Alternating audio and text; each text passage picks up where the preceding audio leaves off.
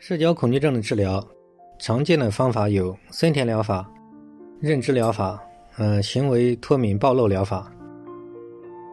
以及这种心理分析、精神分析、催眠，还有其他的这种，比如人本主义啊，什么宣泄疗法，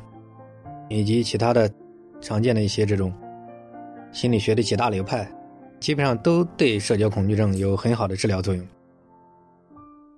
那么就是可以说呢，笼统的来讲，对大部分的社交恐惧症来讲，实践证明很有效的呢。第一个是这个认知治疗，认知治疗其实是很重要的，就是前面讲的这个心理大清理，把它整个过程追根溯源，这个就是认知治疗的基础，就是。常见的原因，比如有三观的问题、价值观、认知系统跟信念系统的偏差，以及对这个疾病就是贴标签嘛，以及去病化的治疗，这些都属于认知治疗的范畴。以及对这个比如自卑的这种化解，对这种森田疗法的运用，以及对这个社交恐惧症的深刻理解，以及对自我形象完美主义的这个修正。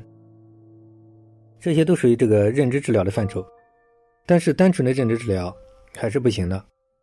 常见的有效的就是还有以前讲到的这种行为脱敏暴露疗法，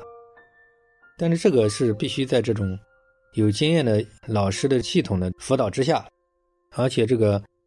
暴露脱敏疗法的这个关键就是不是为了消除症状啊，其实它是应该是呃怎么样，就是对症状的一种适应，一种这个。对它排斥的这个不良习气的消除，嗯，像我们以前发现了一些反制法，都是为了消除这种对他排斥的一种惯性。社交恐惧症的这个常见的、被实践证明很有效的一个方法，就是心理分析。这个专业的心理分析是非常重要的，就是把他这个心结，把他这个比如去病化方面的，把他这个导致的对心理疾病的一种心结、一种症结。心理分析的角度给他彻底的清理，啊，让他能够修正、能够理解，